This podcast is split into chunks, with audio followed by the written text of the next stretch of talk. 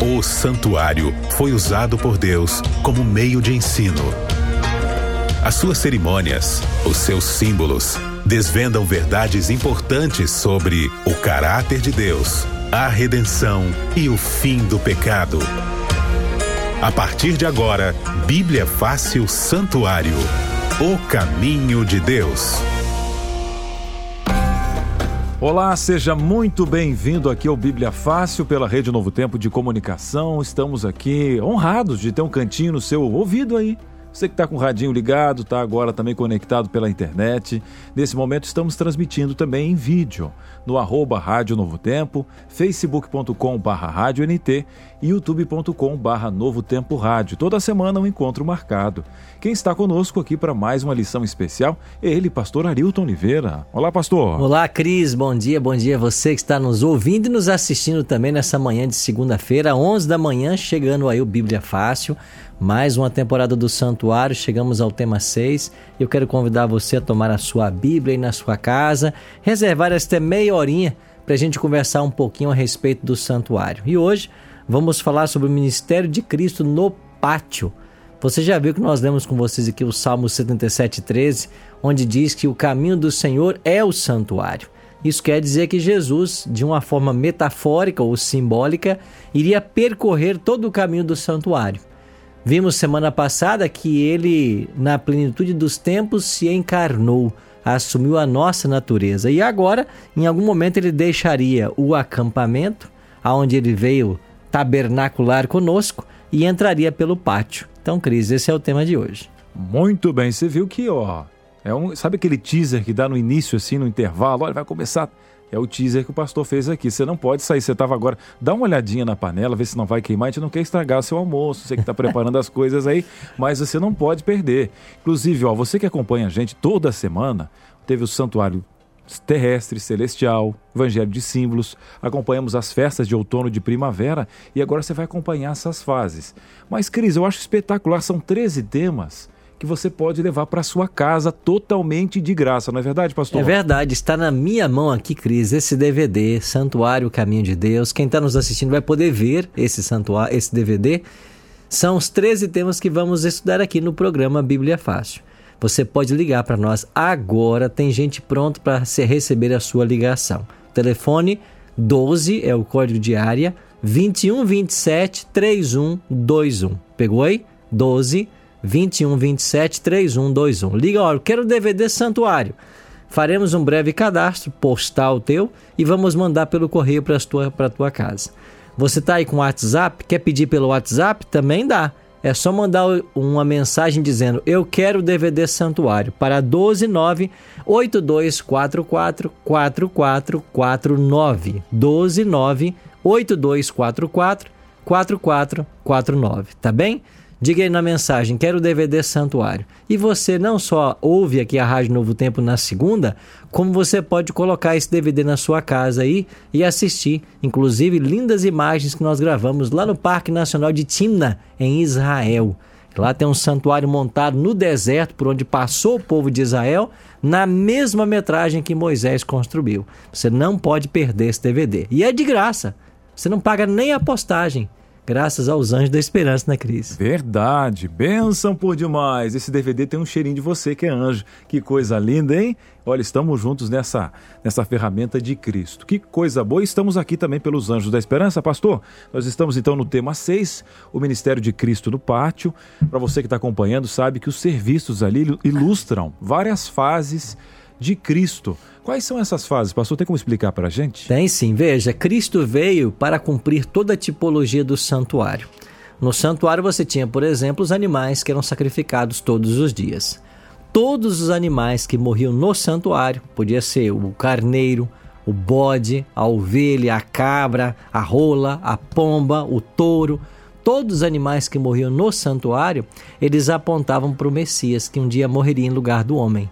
Então, quando Cristo veio, ele morre em favor do homem. Assim ele cumpre a tipologia dos animais.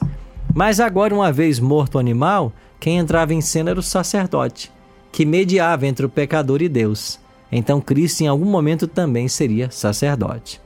E esse pecado perdoado era registrado no santuário E por causa disso precisava passar por uma purificação anual.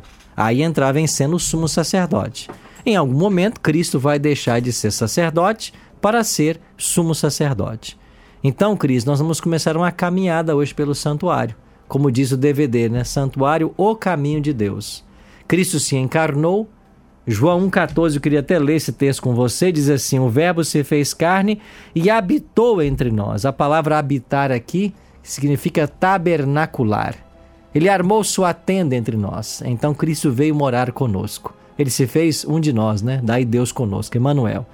Em algum momento ele começa a caminhar pelo santuário. Então ele tem que entrar pelo pátio, depois santo e depois santíssimo. Hoje vamos ver como é que é o primeiro passo que Jesus dá em direção ao pátio. Que maravilha! Você está entendendo? Fica fácil, fica fácil. Nos demais programas a gente vai fazer essa caminhada aí. Vamos começar com o pátio então? Olha, vocês vão entender o que Cristo fazia aí. Inclusive, pastor, quais serviços eram realizados ali no pátio? Inclusive, tinha alguns móveis, mas não estavam ali por acaso cada móvel tinha um símbolo específico. Né? Tinha. Tinha uma funcionalidade prática para os dias de Israel, mas também carregava um símbolo. Havia dois móveis, né? ou haviam dois móveis no pátio do santuário. Quando você entrava, o primeiro deles era um altar de holocausto. Esse altar era sobre onde os animais eram queimados, sobre o qual os animais eram queimados. Depois do altar, você tinha uma pia. Era uma grande bacia com água e ali esta água era usada para os sacerdotes se lavarem antes de começarem os rituais diários de purificação. Então eram dois móveis. Então o, o, o uso prático desses móveis era a lavagem do sacerdote antes de começar a oficiar e a queima da oferta, o queimar o animal nesse altar de holocausto. Por baixo era colocado lenha, constantemente havia fogo nesse altar e ali a carne do animal era colocada para ser queimada. Agora, qual é o simbolismo disso? Qual é a dimensão tipológica desses dois móveis? Nós vemos isso cumprindo-se no ministério de Cristo. Vamos começar pela pia. Aqui em Mateus, capítulo 3, verso 16, nós temos o momento em que Jesus é batizado no Rio Jordão. E assim como o sacerdote se banhava na pia para começar o seu ministério, antes de Jesus começar o ministério terrestre, ele também passou por um rito de purificação. João Batista, primo dele, seis meses mais velho, havia anunciado né, a vinda do Messias, preparado o caminho, e João Batista havia dito: Eu vos batizo com água, mas aquele que vem após mim, do qual não sou digno de atar as sandálias, vos batizará com o Espírito Santo e com fogo. Então Cristo viria para cumprir um ministério pós João Batista. E ele vai até João para ser batizado. Mateus 3,16 diz assim: Batizado Jesus, saiu logo da água, e eis que se lhe abriram os céus, e viu o Espírito de Deus descendo como pomba vindo sobre ele. Então Cristo está aqui, Cris, lavando-se, né? Passando por um rito de purificação, que é o batismo, antes de começar o seu ministério.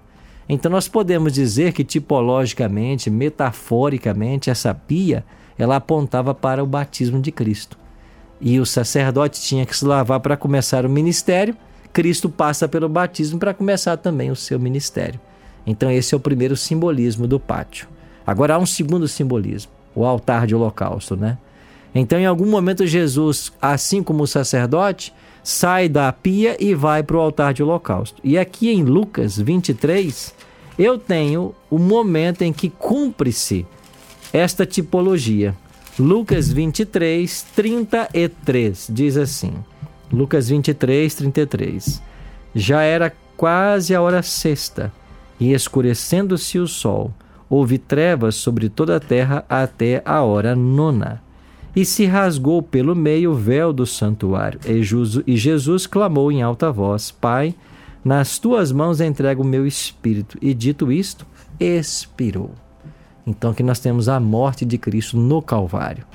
Aquele altar de holocausto, ele apontava para o Calvário. Então Cristo veio, habitou entre nós, armou sua tenda, né? João 1,14, e agora ele entra pelo pátio e ele começa a oficiar. Ele começa a se preparar para o ofício, né? Passa pelo batismo, símbolo da pia, e três anos e meio depois, e a gente vai ver isso agora, né? Três anos e meio depois, ele vai para o Calvário, simbolizado pelo altar de holocausto. Muito bem. Você agora em casa já está ficando bem mais claro essa visão, né? O ministério do pátio, então ele representa ali o ministério de Cristo do batismo até a sua morte. Agora, pastor, ah, nesse estudo também a gente tem uma profecia das 70 semanas. A gente sabe que a Bíblia fala muito sobre contagem de tempo. É, qual era essa profecia? O que, que, tem a ver com o santuário? E agora as coisas vão ficando cada vez mais claras referente ao nosso estudo de hoje. Essa profecia das 70 semanas, Cris, ela foi dada no contexto do cativeiro babilônico.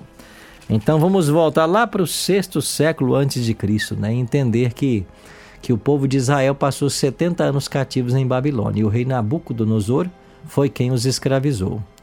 Agora, esta profecia foi dada pelo anjo Gabriel a Daniel, e o anjo diz assim para Daniel no capítulo 9, verso 24: Daniel, 70 semanas estão determinadas sobre o teu povo e sobre a tua santa cidade, para fazer cessar a transgressão, para dar fim ao pecado, para expiar a iniquidade, para trazer a justiça eterna, para selar a visão e a profecia e para ungir o santo dos santos.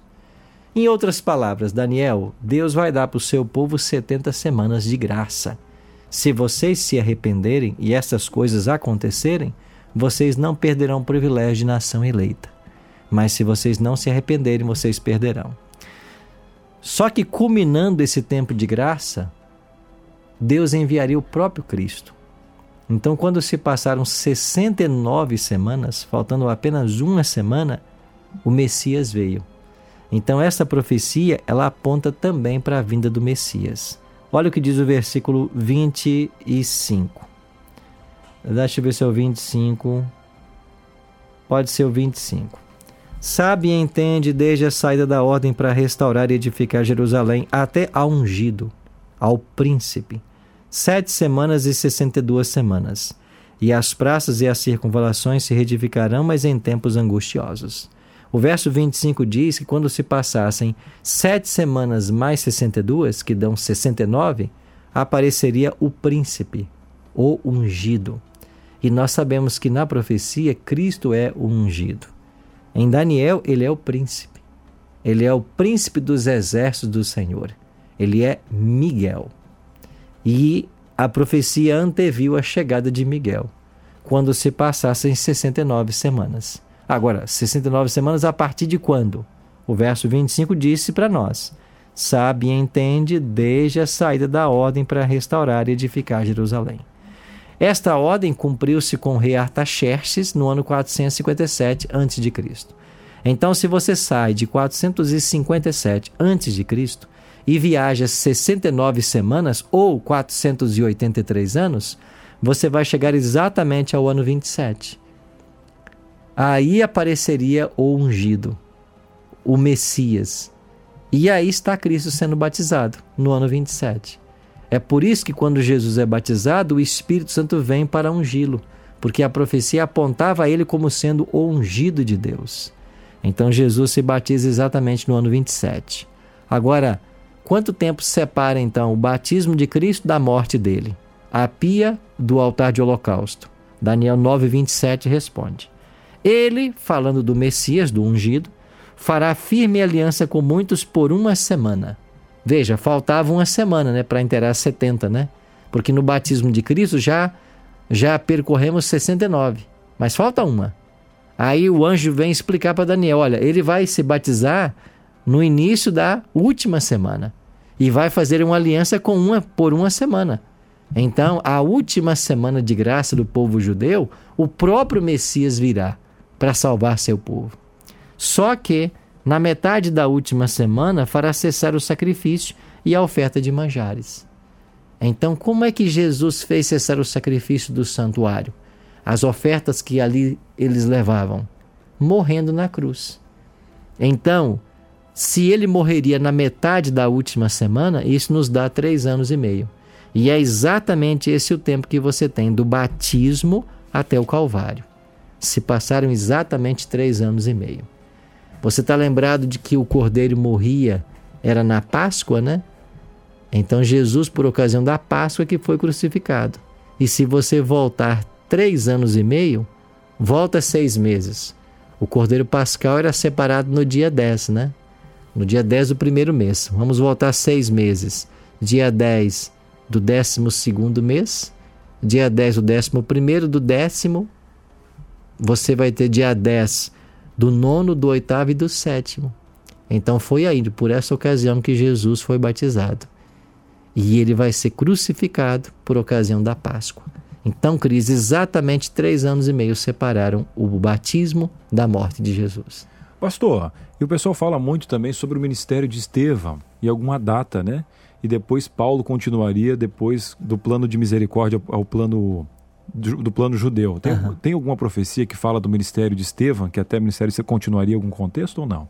Não tem nenhuma profecia de, que fala especificamente de Estevão, mas Estevão é um nome importante porque é com ele que vai se cumprir exatamente o período profético.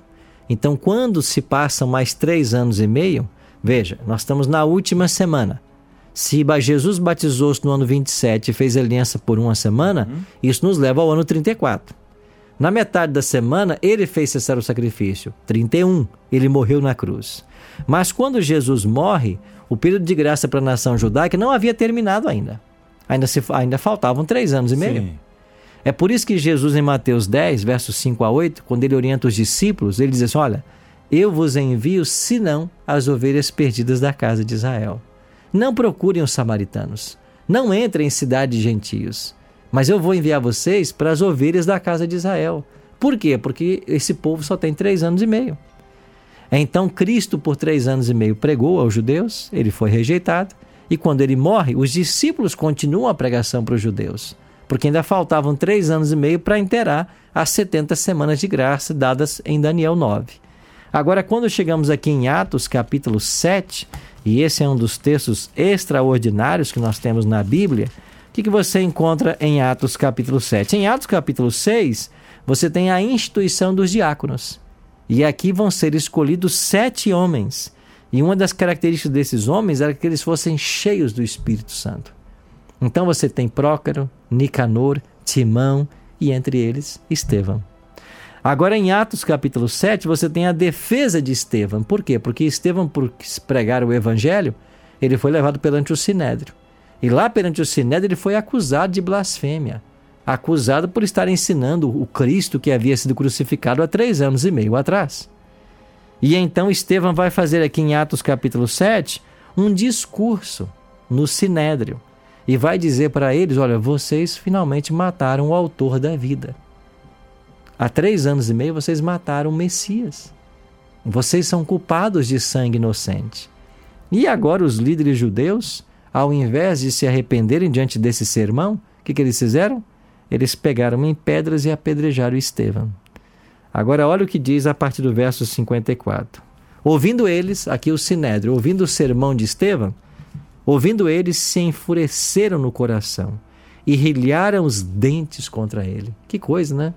Uma atitude aqui irracional, de ódio, de raiva. Mas Estevão, cheio do Espírito Santo, fitou os olhos no céu e viu a glória de Deus e Jesus que estava à sua direita. Aonde estava Jesus? No santuário, à direita do Pai. Bom, mas esse é o tema de semana que vem, né? e disse: Eis que vejo os céus abertos e o filho do homem em pé à destra de Deus. Ele vê Jesus no santuário. Eles, porém, né, os judeus, clamando em alta voz, taparam os ouvidos e unânimes arremeteram contra ele e, lançando-o fora da cidade, o apedrejaram. Assim morreu o diácono Estevão. Agora, olha que interessante a última parte do verso 58. As testemunhas deixaram suas vestes aos pés de um jovem chamado Saulo. Ou seja, Saulo estava na cena do apedrejamento de Estevão.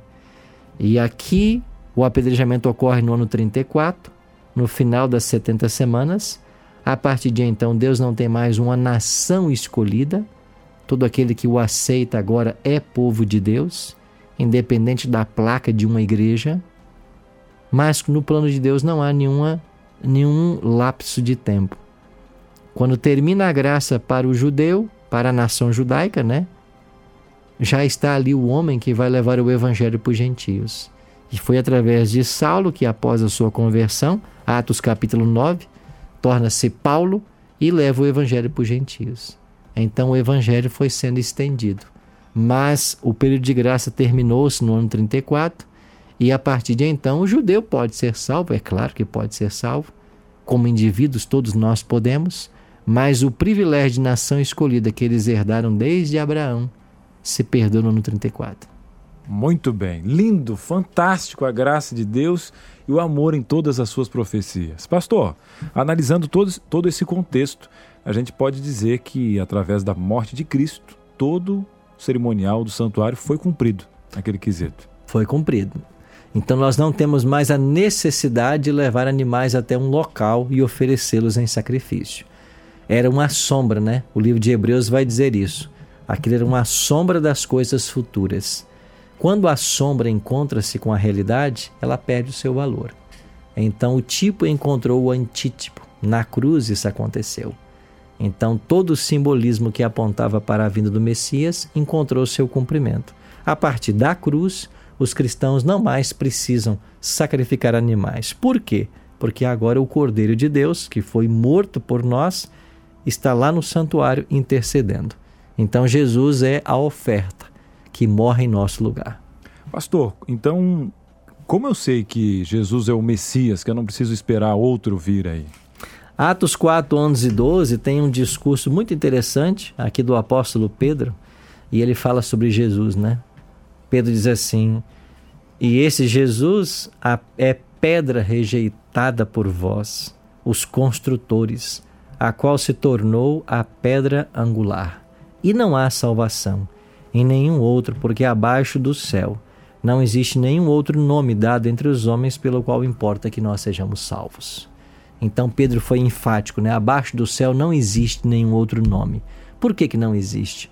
Porque todos os grandes líderes, pensadores, filósofos, os grandes homens da humanidade, você pode visitar a sepultura de todos eles. Eles estão mortos. Eles também pagaram o preço do pecado finalmente, que é a morte, né? Morreram por consequência do pecado. Mas Cristo não está mais na sepultura. O túmulo vazio é uma prova de que ele teve poder sobre a morte. Jesus é o único que triunfou sobre a morte. E porque ele venceu a morte, ele pode dar vida para todo aquele que deseja. Nenhum outro pode fazer isso, Cristo. Então nós só temos em Cristo a única esperança de vida eterna. Amém, amém. E você deu uma espiadinha na profecia ali, né? E também no texto de Estevão. E fica se perguntando agora, você que chegou, pastor, e esse Cristo está onde agora? O senhor falou que ali Estevão teve uma visão do santuário. Onde está Jesus? Está lá, ao lado do Pai, à direita do Pai. Eu gosto muito aqui do livro de Hebreus, porque Hebreus ele vai nos ajudar a entender um pouco mais do ministério de Cristo. O propósito do livro de Hebreus, ao ser escrito, era falar dessa transição dos serviços do santuário terrestre para o santuário celestial.